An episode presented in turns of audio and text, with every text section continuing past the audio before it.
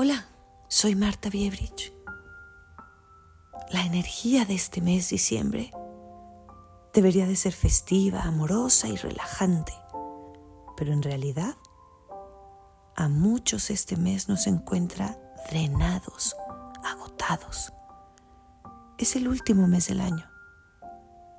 Es el momento donde hacemos ese recuento de lo que tenemos, más bien de lo que nos hace falta de lo que perdimos, de cómo vamos a hacerle para llegar ilesos a enero.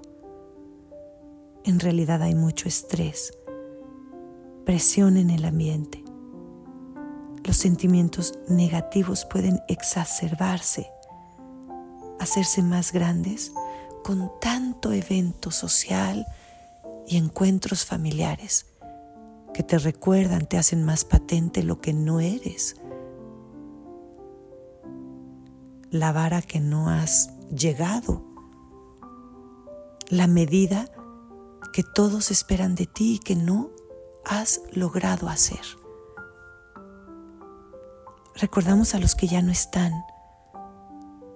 Si nos ha sido difícil económicamente hablando este mes,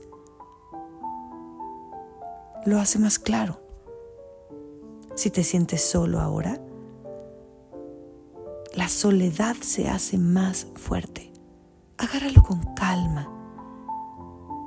Antes de que empiece tu remolino festivo, ve cómo estás, cómo te sientes tú. No hay sentimiento ni estado perfecto para esta época. Entenderte a ti y a tu situación es más que suficiente. Sé amable contigo Sé humilde contigo, sé generoso contigo y decide cómo quieres vivir este fin de año. Reconoce qué es lo más importante para ti de estas fechas y date cuenta qué es lo que sí puedes y quieres hacer. No pongas tus expectativas muy altas para que no te desilusiones. Hazte cargo de ti y de tus emociones. Suelta esa carga emocional que le ponemos al mes.